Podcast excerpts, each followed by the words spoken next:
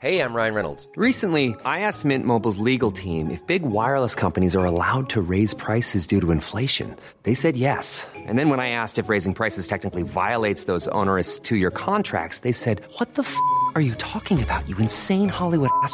So to recap, we're cutting the price of Mint Unlimited from $30 a month to just $15 a month. Give it a try at mintmobile.com slash switch. $45 upfront for three months plus taxes and fees. Promo rate for new customers for limited time. Unlimited more than 40 gigabytes per month. Slows. Full terms at mintmobile.com.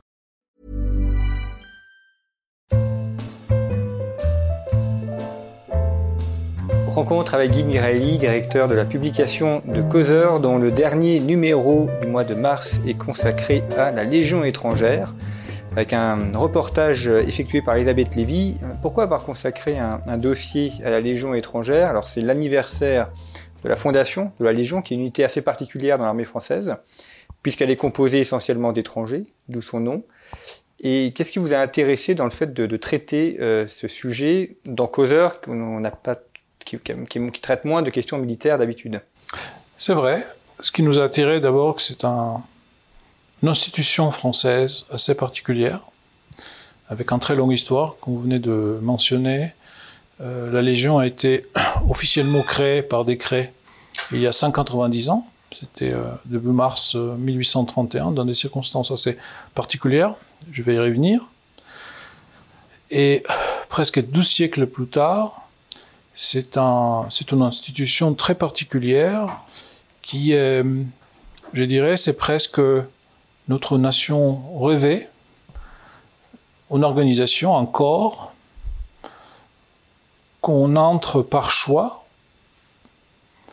euh, que euh, dans, le cadre desquels ce qui compte, c'est notre capacité, donc notre mérite, euh, et qui crée une nouvelle identité à partir de n'importe quelle origine autour d'une langue, c'est la langue française, autour de pratiques, de coutumes, de protocoles et une tradition ritualisée, une mythologie. Donc c'est une petite nation. C'est pas par hasard que l'une des devises de la Légion, c'est la Légion notre patrie.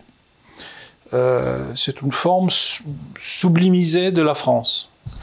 Et ce que je trouve euh, en tant qu'historien intéressant, c'est que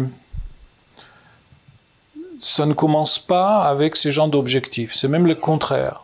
Quand Louis-Philippe décide de créer une légion étrangère, c'est parce que depuis les journées ou la révolution de juillet, euh, 9-10 mois avant la création de la Légion, la France est euh, remplie de jeunes gens qui sont venus de partout pour se battre contre l'ancien régime et pour faire la révolution.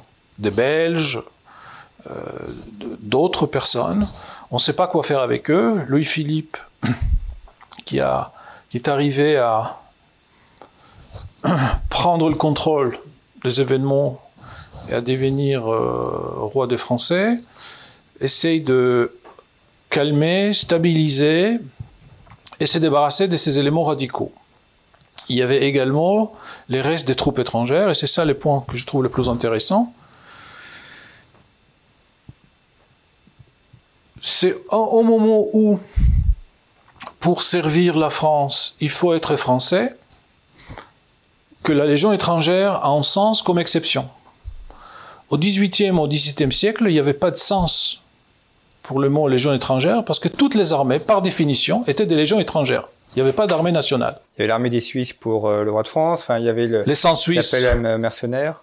Le régiment de Houssard, euh, Bresciani par exemple, euh, on a des, un livre formidable de, de, de, de Marbeau, de général Marbeau, qui était, euh, qui était Houssard, et qui raconte comment, à la fin de, de 18e siècle, il a fait la campagne d'Italie.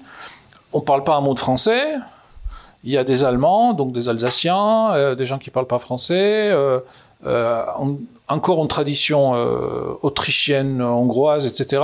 Il y avait beaucoup d'autres, beaucoup d'autres troupes sous Louis, euh, XIV, il y avait les, cravates, donc les croates, euh, et plein d'autres. Donc c'était pas, si on remonte jusqu'à la guerre des religions, on a eu ces capitaines euh, divers et variés, les Italiens avec les Suisses, avec des, avec des troupes de, de, partout dans le monde, y compris de, de soldats anglais, dont après ils sont devenus les, les chefs de l'armée de Cromwell, ils ont fait leurs armes et leur éducation militaire sur le champ des batailles de la guerre des religions. Donc, en fait, au début du 19e siècle, et même au moment des guerres, des guerres napoléoniennes, les termes armée aux légions étrangères n'a pas de sens parce qu'il n'y a pas d'armée nationale. Ça n'existait pas. C'est la Révolution qui crée une armée Et donc, nationale. c'est pas la Révolution parce que c'est pas un événement. C'est c'est le processus de cristallisation nationale qui fait que l'impôt du sang, c'est un devoir, c'est un privilège, c'est tout ce qu'on veut. Même le droit de sol a été à un moment donné créé pour pouvoir écrouter certaines personnes. Et donc le fait que pour servir son pays sur le champ de bataille, il faut être euh, citoyen de ces pays, c'est quelque chose de, de- de nouveau. Et, et l'effet qu'il faut désigner ceux qui ne le sont pas comme exception et créer pour eux un sort de réservo- réservoir, ça, dit long sur le processus de cristallisation nationale, sur le processus de devenir France, de devenir français. Et c'est, je trouve ça fascinant que 190 ans plus tard, comme je viens de, comme je, disais au- au début de mes propos, la Légion est devenue une sorte de mini-nation où des gens de n'importe quelle origine euh, l'intègrent parce qu'ils les souhaitent. Et à l'intérieur, tout dépend de leur mérite et de leur capacité d'adhérer autour d'une langue commune, à une tradition et à des coutumes, et à une manière de vivre, une manière d'être. Et ils deviennent, ils deviennent légionnaires, ils deviennent les enfants des 190 ans de, militaires euh, qui portent les couleurs de la France. Ce qui est intéressant dans votre reportage, c'est que vous montrez l'origine des soldats d'aujourd'hui, vu que la, la plupart viennent d'Amérique latine. Donc on a eu aussi des époques, euh, après la Deuxième Guerre mondiale, quelques Allemands, notamment en Indochine, et aujourd'hui euh, plutôt le continent sud-américain. Donc, comme je disais au début, c'était de- des révolutionnaires qui sont venus de partout et que Louis-Philippe voulait débarrasser la France de leur présence. Il y avait énormément de Polonais. En fait, il y avait deux légions. Il y avait la première légion qui a été créée en mars 1831, qui était envoyée d'Ardar en Algérie, parce que si on voulait se débarrasser la France de ces éléments un peu douteux, il fallait que ce soit ailleurs et que ce soit utile. Et donc la légion est employée en, Algérie très tôt. Le, baptême des faux de, de la Légion, c'est à Maison Carrée, qui est aujourd'hui un quartier d'Alger. À l'époque, c'était en dehors de- d'Alger, donc c'est 1832. Et l'élément le plus intéressant du point de vue militaire, c'était les Polonais. Après l'échec de la rébellion polonaise euh, en 1831, les Polonais arrivent en nombre en France, des unités entières, euh, notamment les officiels et nobles. Ils s'installent à Paris avec leur euh, poète national Adam Mickiewicz, et il y avait un régiment entier de la Légion étrangère des Polonais. Et c'était le corps le plus efficace de la Légion étrangère. Ils, parlaient polonais entre eux.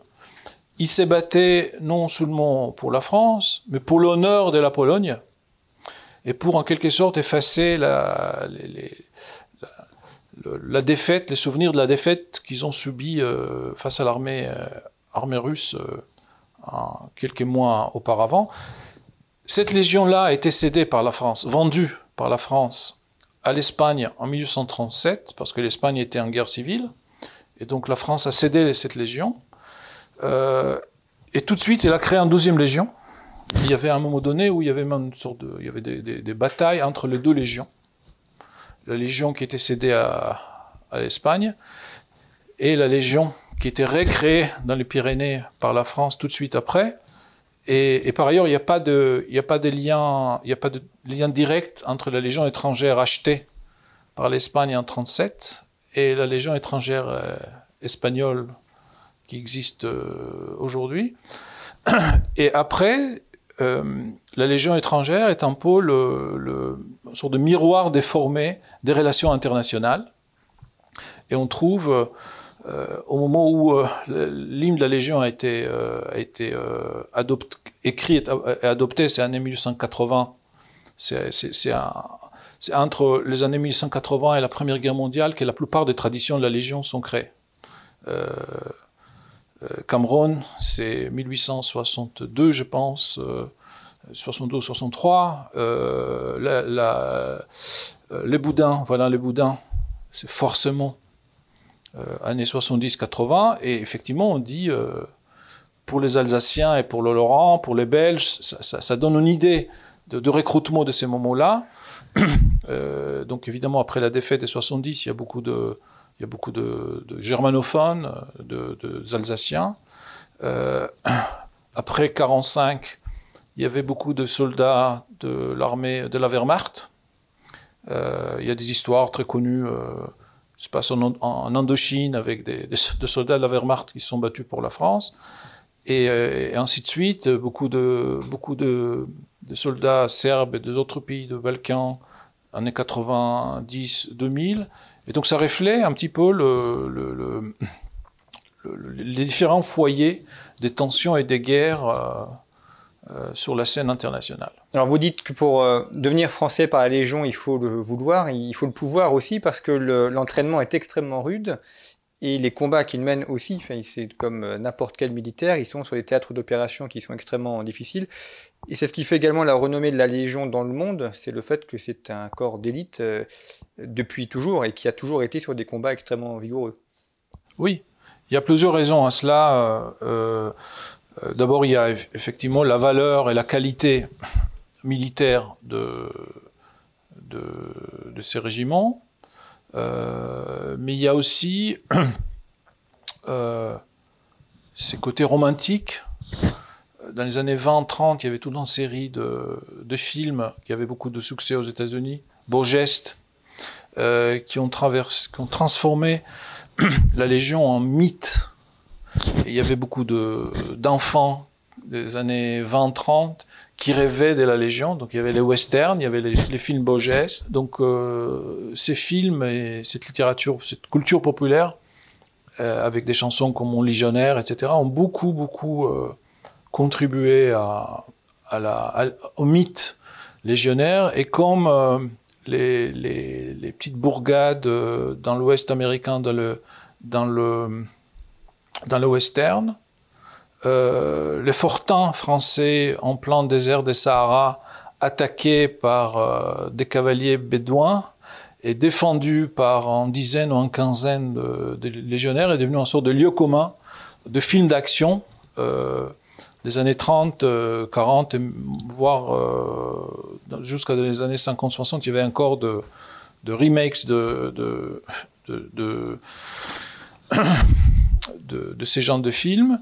Et puis, euh, il faut rappeler aussi que euh, dans les deux conflits, euh, au moins, c'était aussi vrai pour la guerre de 70-71, mais notamment en 14 et en 39-40, pour incorporer dans l'armée française ceux qui n'étaient pas citoyens, parce qu'il y avait énormément de gens qui, par euh, solidarité avec la France, notamment des Américains, mais, mais aussi de, des réfugiés et des gens qui ont trouvé l'asile politique en France et qui n'avaient pas la nationalité française, des Russes, euh, Polonais, euh, etc., qui voulaient, qui s'est présenté au bureau de recrutement de l'armée française, qui était rejeté parce qu'il n'était pas français, la Légion étrangère a ouvert des régiments spéciaux pour les temps des guerres en 14 comme en 39-40. Et donc il y avait il y a énormément de régiments de, des personnes qui ont fait leur service militaire dans la Légion étrangère, mais c'était des unités euh, spécialement créées pour accueillir ces personnes-là avec de personnel. Ils étaient encadrés par des sergents et par des officiers qui sont venus de Sidi Bel qui sont venus du Maroc, euh, de, de l'Algérie, pardon. Et, mais la troupe c'était des, volontaires et des, et aussi de, réfugiés et des, gens qui trouvaient l'asile politique en France. C'est notamment le cas en 14, mais aussi pendant la Seconde Guerre mondiale. Un autre sujet que vous traitez dans Causeur, c'est un, article sur la, propagande en URSS, euh, où l'auteur est né euh, en URSS et sous l'époque de Staline, et il fait un parallèle avec les méthodes de communication ou d'information politique que l'on connaît aujourd'hui, on se rend compte que si l'alphabet euh, de la fiche a changé, puisqu'on n'est plus dans l'alphabet cyrillique, la manière de faire, elle, est toujours assez proche. C'est fascinant. c'est un article rédigé par Vitaly Malkin, qui est né sous Staline, à la fin de. Il est né en 52, euh, mais il a grandi sous Brezhnev. Et euh, ce qu'on oublie souvent, c'est que si on fait la généalogie de, politiquement correct, euh, nous n'avons pas que les campus américains, la French Theory, etc., etc. On a aussi la propagande soviétique, et notamment, ce qui est tout à fait étonnant, euh, pour tout ce qui est tout ce qui relève euh, de l'affirmative action, donc la, la, la discrimination positive, la mise en avant euh, des minorités, comme on voit autour de nous aujourd'hui, les quotas, etc. Euh, la civilisation occidentale, occidentale euh, anglo-saxonne n'a rien inventé. Vitaly Malkin démontre, et c'est illustré par quelques affiches, que la volonté de mettre en avant les, minorités, euh, faire des quotas, euh, la diversité, ce sont des notions qui ont façonné la propagande soviétique dans les années 60-70 et, et, donc tout ce qu'on a autour de nous, le woke, le cancel culture, et tout cela a probablement des racines euh, plus riches et, plus variées euh, qu'on ne croyait. Donc la diversité également euh, dans l'effacement des cultures alors. Oui, la diversité a aussi une histoire diverse. Et puis également dans, dans, Causeur, on retrouve un entretien avec Jean-François Colossimo sur la Turquie autour de son dernier livre, Le sabre et le turban. Sur la Russie. La Turquie et la Russie. Pardon. Euh, donc, euh, il a, vous l'interrogez aussi sur euh, la, la, manière il présente la, la, politique d'Erdogan aujourd'hui. Donc, Jean-François Colosimo, qui nous a donné un, un, long entretien sur la Turquie dans les numéros de février, nous a accordé également une interview pour parler de phénomène Navalny, et, Navalny. Navalny. pardon, et généralement la question de pouvoir en Russie et c'est intéressant de, euh, de remarquer euh, que euh, pour Jean-François Colosimo, même si Poutine est le point d'équilibre ou l'élément de cristallisation de pouvoir, euh, c'est pas un leader tout puissant.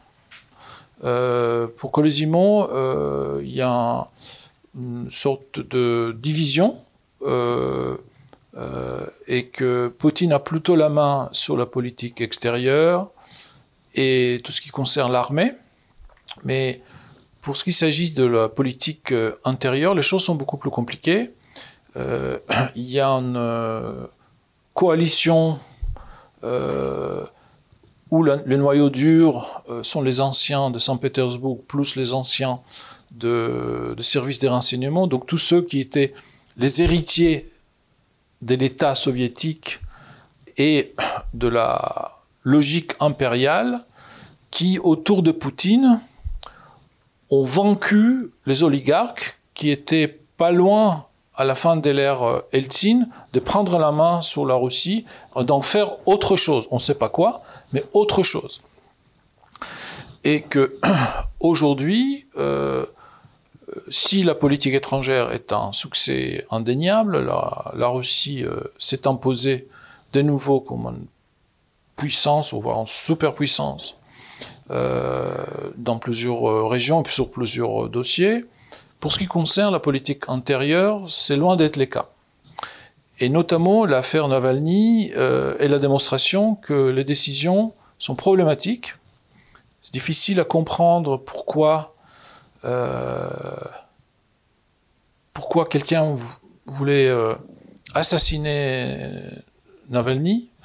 Euh, ce qui s'est passé comme premier résultat, c'est que pour la première fois depuis euh, le 1er janvier 2000 et l'arrivée au pouvoir de Poutine, l'alternative politique a un nom et un visage. Avant, c'était euh, Poutine. À un moment donné, on parlait peut-être Medvedev allait le contourner, mais il a été effacé. Et c'est la première fois que l'opposition envisage que l'alternative peut être pensée autour d'un, nom, autour d'une personne. Navalny a décidé de retourner en, Russie, et donc l'échec de cette tentative d'assassinat, plus ce courage euh, qui a l'air parfois suicidaire de Navalny, fait de lui un point de ralliement symbolique. Donc, c'est lui qui a pris, c'est lui ou ceux qui ont pris la décision, on prob- se sont probablement euh, trompés. Et euh, c'est pas de complotisme de dire que quand on voit comment la politique étrangère russe est menée, euh, c'est pas une décision très poutinienne. Donc, on peut bien imaginer qu'il a son mot à dire, mais qu'il n'est pas en dernière, c'est pas le dernier décisionnaire sur tout ce qui se passe. En Russie, il y a plusieurs nominations de gouverneurs et d'autres postes importants en Russie euh, qui euh, laissent songeur. Et donc, euh, on est devant un système très compliqué. Et autour de, Navalny, on peut essayer de faire comme une sorte de radio du système de pouvoir soviétique. Et, et grâce à, à Jean-François et cette interview très riche qu'il nous a donnée, on peut mieux comprendre cet objet un peu curieux qui est le gouvernement et, ou, le pouvoir russe aujourd'hui. Eh bien, Légion, propagande soviétique, euh, Russie, c'est quelques-uns des sujets que vous pouvez retrouver dans le numéro de Causeur qui est en kiosque à partir de début mars et que vous pouvez également retrouver sur le site internet de Causeur.